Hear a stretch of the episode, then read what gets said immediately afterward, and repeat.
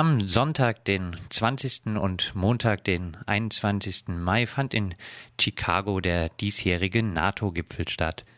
Vor Ort, hauptsächlich beim Gegengipfel, war Tobias Flüger. Er ist Mitglied im Parteivorstand der Linken und ist auch im Vorstand der Informationsstelle Militarisierung Tübingen. Die Lage und der Rückzugstermin aus Afghanistan und der Raketenabwehrschild, der auch in der Nähe der russischen Grenze errichtet werden soll, waren die Hauptthemen beim offiziellen NATO-Gipfel. Tobias, wie bewertest du das, was vom offiziellen Gipfel an die Öffentlichkeit bisher gedrungen ist? Es ist ganz interessant, weil die Vermittlung, die auf diesem NATO-Gipfel läuft, ist, dass man weniger Geld für mehr militärische Aufgaben ausgeben will. Mit diesem etwas skurrilen Begriff des Smart Defense. Und einer der zentralen Punkte ist, wie es weitergehen soll in Afghanistan. Und da ist die Idee der NATO, dass man sehr viel Geld reinsteckt in die Ausbildung von Militär und Soldaten der Afghanen und gleichzeitig sagt, man würde seine Truppen abziehen, was aber so in der Form nicht stimmt, weil nämlich gleichzeitig Kooperationsabkommen abgeschlossen werden zwischen der afghanischen Regierung und den verschiedenen NATO-Staaten, dass auch Kampftruppen längerfristig in Afghanistan bleiben sollen, also auch einschließlich der deutschen Kampftruppen. Und diese ganze Debatte zu Afghanistan scheint auf dem offiziellen NATO-Gipfel eine wichtige Rolle gespielt zu haben, weil ja auch in der öffentlichen Debatte angekommen ist, dass zumindest der französische neue Präsident Hollande sagt, dass er einen früheren Abzug will. Und man hat mit ihm jetzt den Deal gemacht, dass die französischen Kampftruppen tatsächlich im Laufe dieses Jahres, also heißt bis Ende 2012 quasi gehen dürfen und gleichzeitig steckt Frankreich noch mehr Geld in die Ausbildung afghanischer Polizei und Militärs, was eine sehr, sehr gefährliche Entwicklung ist, weil das bedeutet, man steckt insbesondere in militärische Infrastruktur in Afghanistan was, was Aufbau ziviler Strukturen im Grunde genommen noch weiter verunmöglicht und im Grunde genommen auch weiter das Geld von dort abzieht. Du hast jetzt über Afghanistan schon geredet. Anderes Stichwort der Raketenabwehrschirm. Russland betont immer wieder, diesen als Bedrohung wahrzunehmen. Die NATO-Staaten betonen hingegen immer wieder den abwehrenden Charakter, hauptsächlich mit Blick auf den Iran. Wie siehst du die Diskussion um den Raketenabwehrschirm? Interessant ist, dass die Begründung nach wie vor immer die heißt Bedrohung aus Iran, Nordkorea und anderen, wie sie es immer dann so gerne nennen, Schurkenstaaten. Es wird dann zum Beispiel von drohenden iranischen Atomwaffen gesprochen, die es in der Form so nicht gibt. Gleichzeitig ist klar, dass wenn das Raketenschild so gebaut wird, wie es geplant wird, schaltet es die Zweitschlagsfähigkeit Russlands aus. Und das heißt, es ist im Grunde genommen ein Angriffssystem. Insofern ist die Position der russischen Regierung nachvollziehbar, die sagt, das ist auch gegen uns gerichtet. Und jetzt kommt die Skurrilität dazu, dass sie nämlich dann anbieten, dass Russland quasi kooperativ an diesem Raketenabwehrschild teilnehmen soll, was ja de facto auch gegen sie gewandt ist. Da sagt bisher die russische Regierung, das will sie nicht. Allerdings sagen NATO-Vertreter, mit denen wir gesprochen haben, der Botschafter Deutschlands bei der NATO, Sie hoffen darauf, dass über kurz oder lang Russland da doch noch einsteigen wird. Und, und das war für uns interessant, Sie fahren das Projekt nicht martialisch hoch, sondern fangen relativ niedrig damit an. Deutschland wird am Anfang Patriot-Raketen stellen, also das hat nur mit Raketenabwehr gar nichts zu tun, sondern ist im Grunde genommen mit einer Reichweite von 30 bis 40 Kilometer, also minimal im Verhältnis zu dem, was da am Ende geplant ist. Und es soll vor allem Geld in die Rüstungsindustrie mit diesem Projekt reingesteckt werden, weil das natürlich was ist. Er sagte dieser Botschafter, da ist auch EADS interessiert, also sprich europäische Rüstungsindustrie, die will an diesen großen Projekten auch teilhaben. Und der Befehlsstand wird ja in Rammstein liegen, also das heißt, es ist durchaus ein Projekt, mit dem wir uns jetzt auch als Friedensbewegung hierzulande stärker beschäftigen müssen.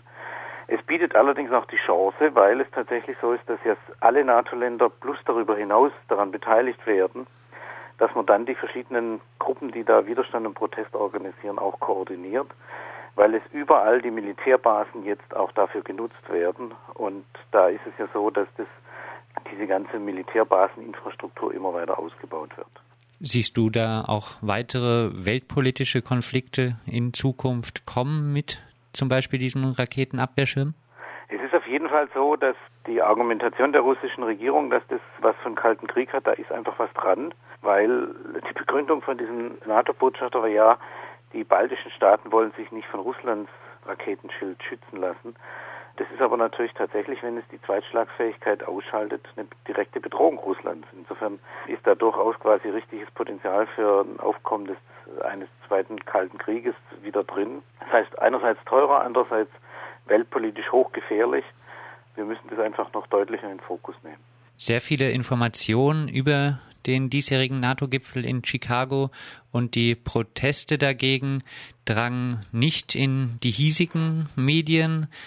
Tobias, in Frankfurt wurden fast zeitgleich die stattfindenden Blockupy-Proteste mit einer Repressionswelle mit zahlreichen Versammlungsverboten und Festnahmen kriminalisiert. Wie sah es am 20. und 21. Mai und eventuell auch im Vorfeld mit der Versammlungs- und Meinungsfreiheit in Chicago aus? Ja, das war im Grunde genommen das Spiegelbild dazu, weil auch dort am Anfang versucht wurde, alles zu verbieten, was dann durch so eine sehr spezielle Form der Repression begegnet wurde. Man hat am Anfang sogenannten Terrorverdacht gegen drei Personen ausgerufen, wobei sich später herausstellte, dass wohl zwei davon mit der Polizei zusammengearbeitet haben. Und interessant war, dass praktisch die Innenstadt mit Autos nicht mehr erreichbar war, weil alles abgeriegelt war. An jeder U-Bahn-Haltestelle war Polizei und die Demonstrationen fanden trotzdem statt. Insbesondere so freche Aktionen, für die zum Beispiel Organisationen wie Code Pink oder Occupy Chicago stehen. Und wir haben daran so weit wie möglich teilgenommen, zum Beispiel einer Demonstration vor dem deutschen Konsulat, wo aufgefordert wurde, dass sich die deutschen Truppen zurückziehen sollen. Da haben wir dann Solidaritätsadressen weitergegeben. Und es fand ein sehr gut besuchter Gegengipfel statt, bei der die verschiedenen Spektren der US-amerikanischen Friedensbewegung vertreten waren, also von christlichen Gruppen über Black Community, Jesse Jackson hat ein Grußwort gehalten, bis hin zu antimilitaristischen Gruppen und Veteranen der verschiedenen Kriege.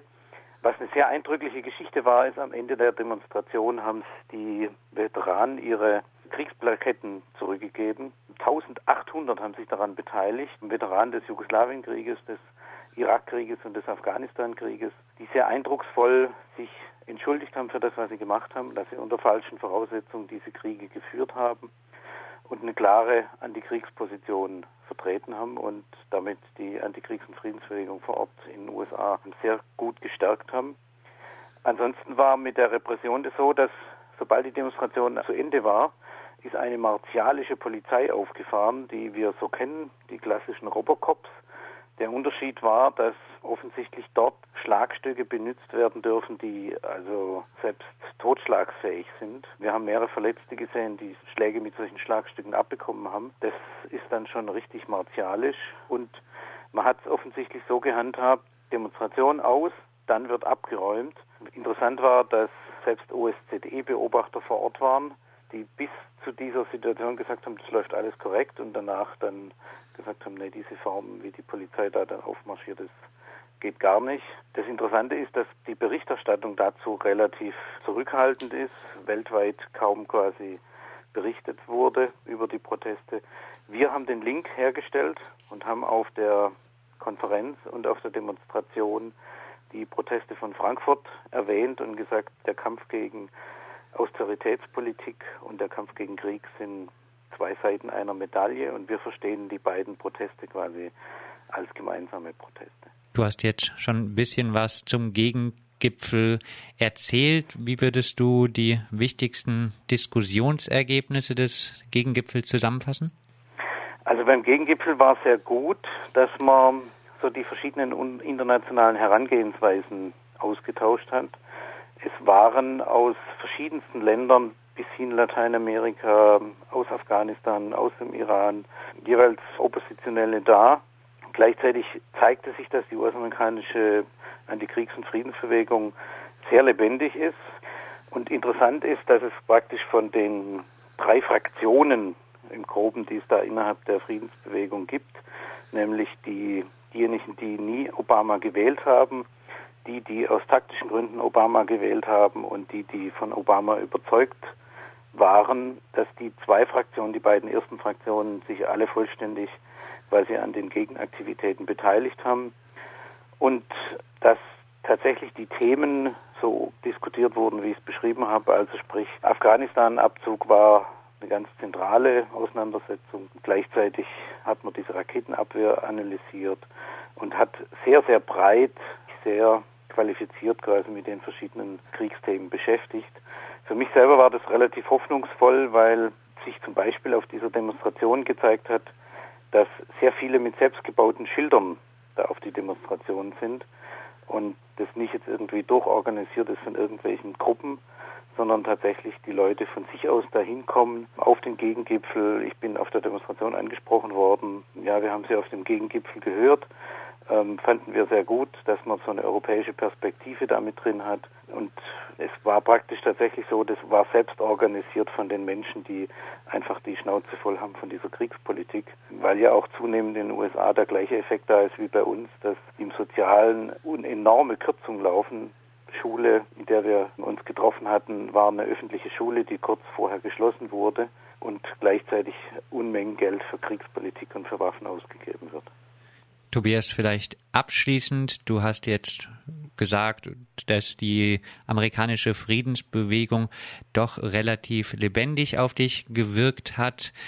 Glaubst du daran, dass die amerikanische Friedensbewegung, dass das vielleicht die Ereignisse in Chicago auch die hiesige Friedensbewegung jetzt vielleicht nochmal ein bisschen wiederbeleben kann. Bei den Ostermontagsdemonstrationen waren in der letzten Zeit ja nicht mehr so viele Menschen beteiligt. Glaubst du da dran, dass sich da in Zukunft etwas ändern kann? Mein Eindruck ist, dass wenn man die Fragen von Sparpolitik, Austeritätspolitik mit Kriegspolitik verbindet, dass da durchaus quasi ein Mobilisierungspotenzial auch hierzulande da ist. Das war ganz interessant, dass im Grunde genommen die, also der Kick, der in den USA hauptsächlich dazu geführt hat, dass die Leute da sind, dass der Afghanistan-Krieg als schmutziger realer Krieg dort endlich wahrgenommen wird, was ja über lange Zeit praktisch der der saubere Obama-Krieg war und da jetzt wirklich eine ganze Reihe von Menschen motiviert sind. Und wenn wir den Link schaffen zwischen dieser Sparpolitik einerseits und dieser Kriegspolitik andererseits, dann kriegt man, glaube ich, durchaus auch da wieder eine sehr starke soziale Bewegung hin. Insofern ist Frankfurt für mich durchaus quasi auch ein Hoffnungszeichen, auch für diesen Bereich Krieg, Frieden und nicht nur für diesen Themenbereich quasi Sparpolitik, Austeritätspolitik, da dagegen die Opposition zu haben. Insofern bin ich zuversichtlich, dass wir da durchaus wieder mehr Menschen auf die Straße kriegen und mehr Menschen, die sich dem Themenbereich zuwenden. Soweit Tobias Flüger. Er sitzt im Vorstand der Informationsstelle Militarisierung und im Parteivorstand der Linken zum diesjährigen NATO-Gipfel und den Gegenprotesten in Chicago. Vielen Dank, Tobias, und mehr Infos zum Thema gibt es auch immer auf den Seiten der IMI unter www.imi-online.de.